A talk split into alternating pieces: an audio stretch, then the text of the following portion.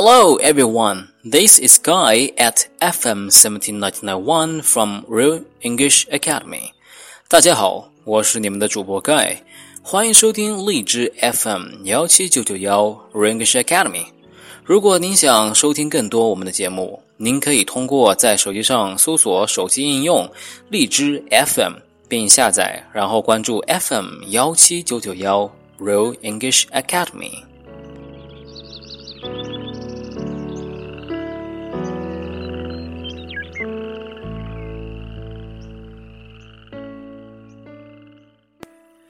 这期特别的节目呢，我们将要讨论的话题是如何学好英语。How can I learn English well？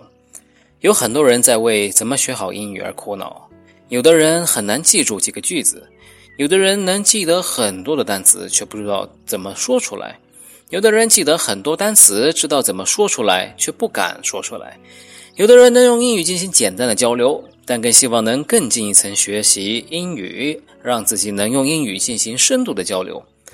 而有的人呢，则希望突破英语的学习瓶颈，让自己能在听说读写都有一个质的飞跃。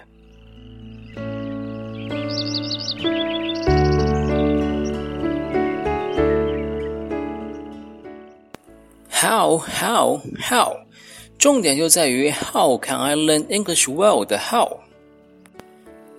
对于学习英语，第一点我想说的是，你真的了解你所学习的 English 吗？在读幼儿园的时候。English 是趣味的课堂，老师在这头，我在那头。在读小学的时候，English 是 What's your name？老师在这头，我在那头。在读初中的时候，English 是 Lily 和 Han Mei Mei，，老师在这头，我在那头。在读高中的时候，English 是不停发下来的试卷，老师在这头，我在那头。在读大学的时候，English 是大学四六级，老师在这头，我在那头。在出国旅游的时候，English 是是只能干瞪眼了，老师已不在这头，而我还在那头。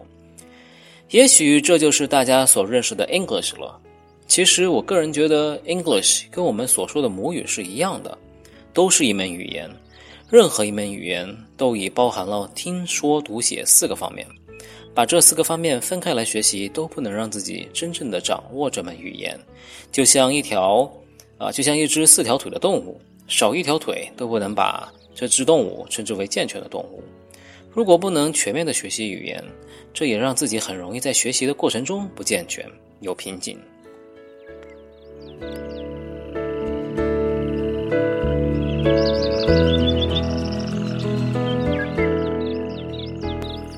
因此呢，想要学好英语，就必须静下心来，日积月累，千万不能急功近利的去学习。英语的学习过程是要从一个词、一个句的积累开始的，多听、多说、多读的常年积累，持续积累才会有收获。English 对于不是母语国家的大部分来人来说的话，是一门技能。任何一门技能的熟练程度，都和你学习的时间是成正比的，不仅仅是英语。就连我们自己的母语也是这样。也许你会发现，有一天你也有提笔放字的时候，那说明你看电脑、看手机的时间多了点儿，而忘记常常提笔写字了。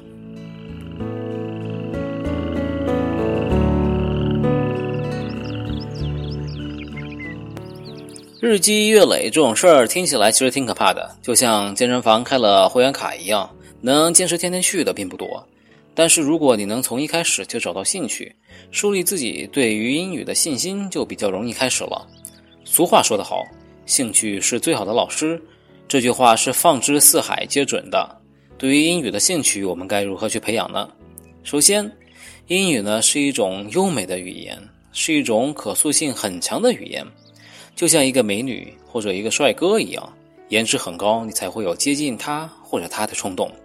不管他和他的性格怎么样，思维怎么样，谈吐怎么样，反正颜值很高就是了。与此同时，有很多用英文演唱的歌曲，有很多用英文拍摄的好莱坞大片儿，有很多能教你说英语的电视剧，同时也有很多能说英语的偶像明星可以成为你学习英语的动力。除此之外呢，我们也可以平时多读一些英语的笑话等等，让你能够在开心幽默的环境中领略到英语的美妙。以上这些方法可以让你在无形中逐渐喜欢上这门语言，让你的兴趣形成良性循环。兴趣的火焰一旦点燃，你需要做的就是往火焰里不断注入新的燃料了。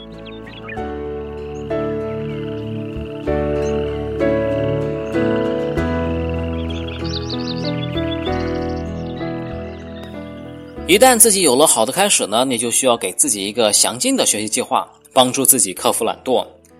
学习计划是非常重要的学习管理机制，它不仅可以帮助你在学习的过程中保证自己的学习进度，还可以让自己在学习的过程中掌握好自己的学习步调，让自己在不断的训练中有条不紊的向前，向着自己的目标出发。一个详尽的学习计划应该包含两个部分，一个部分呢是长期的学习计划，另一个则是阶段性的学习计划。长期的计划可以给自己树立一个学习的目标，让自己努力去实现。比如，你可以规划自己这个月、这个学期需要完成某一本教材。短期的阶段性计划，让你在每一个阶段、每一个过程中都能找到自己学习的成就感。在每一个小小的成就感中，你会激励自己向着更远、更远的目标前进。在这里，我给大家推荐一个网站：www.memrise.com。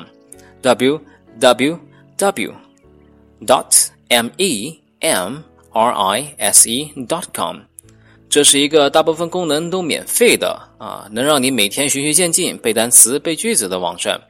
只需简单的注册登录，就会每天收到邮件提醒背单词。与此同时呢，该网站也可以让你学习到其他不同的语言。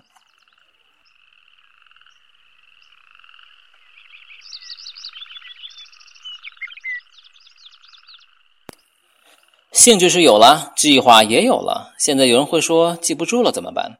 英语单词、英语句子就跟捉迷藏一样，当你需要的时候总是躲起来，让你找不到。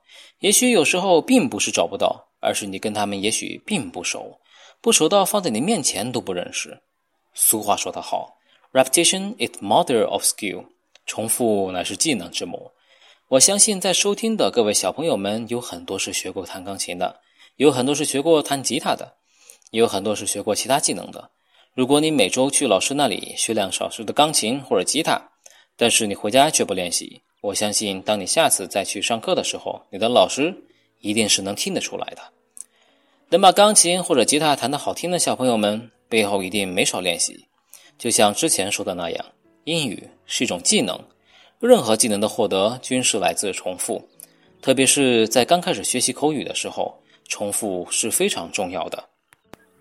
与此同时呢，跟读是非常重要的。在不断的跟读、模仿和重复使用中，你可以找到自己需要改进的地方。特此声明一点啊，关于重复所学到的英语，你大可不必拿张白纸出来死记硬背。你需要做的是从各个方面练习英语。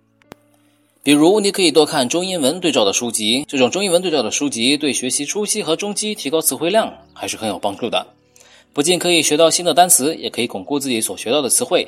还可以对句型有更好的理解。你要记得，不是只有学习语文才需要看课外书的。学习好任何一门语言，你都需要看课外书。不仅在阅读方面你可能需要提高，你也需要在口语方面提高，让自己更有成就感，让自己的口语提高自己的逼格，并提高自己的信心。我有一个小窍门，你可以通过熟记一些地道的英语表达方式，然后在适当的场合使用。这样不仅可以让母语国家的人对你刮目相看，也可以瞬间让自己的信心比逼格更 bigger。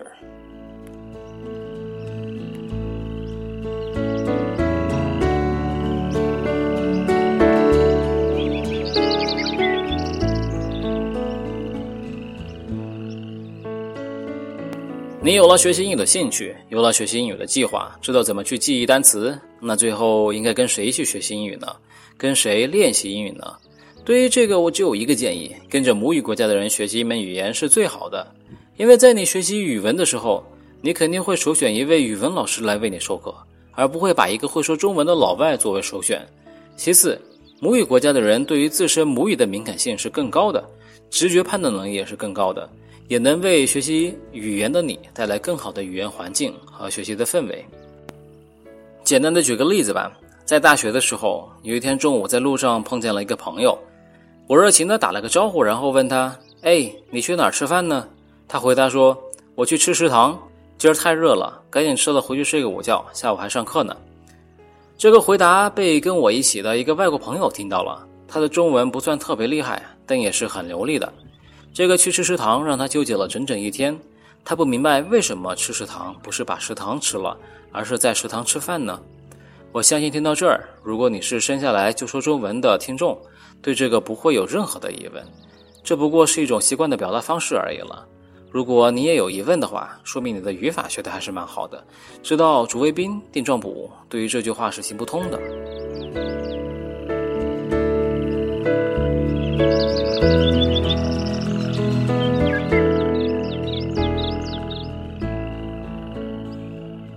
关于英语口语呢，有三点可以说。第一点呢就是音，第二点呢就是腔，第三点呢就是调。首先要掌握好单音的发音要领，单音也不要搞太细，因为单音发再准呢，如果没有让 native speakers 听得顺耳的腔，也不能算是地道的表达。腔指的呢就是英语单词音节的轻重和在话语中高低的变化，在中国语音书上呢称为节奏。中国人说英语不地道的一个主要原因就是腔不到位。显然，发音学习的主要精力是要放在腔上面。此外，你得学会英语 native speakers 用语调传递信息和表达情感变化的习惯。比如说，yes 表示疑问，yes 表示肯定，这是学习说英语的高级境界了。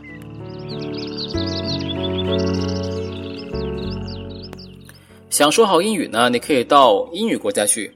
想练成一口的洋腔洋调的英语口语，到英语国家去练习是最有效的方法了。这样可以直接与 native speakers 进行交流。但是呢，这也是最昂贵的方式。你也可以选择呢到英语角去。如果去英语角的目的是学习，就不对了。其实应该把那里当做练习英语表达的地方，在那里充分展示自己，建立起说英语的信心，锻炼自己与不同人说英语的胆量和能力。去那里要的是一种志同道合的氛围。如果没有时间去，你也可以自言自语，把自己想象成两个人在对话。与此同时呢，你也可以跟在中国的外教进行练习，跟外教练习的效果呢，跟出国应该还是比较接近的。这样呢，费用呢也便宜很多。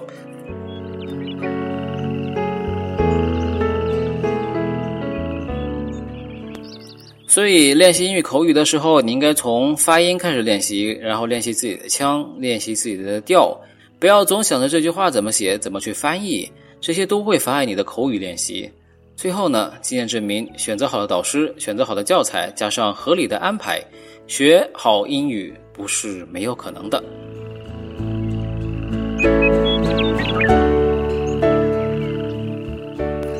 好了，关于我们的 How can I learn English well 就到这里了。希望大家喜欢我们的节目。如果你喜欢我们的节目，您可以通过荔枝 FM 幺七九九幺找到我们，并且收听我们更多的节目。谢谢大家收听，See you next time，拜拜。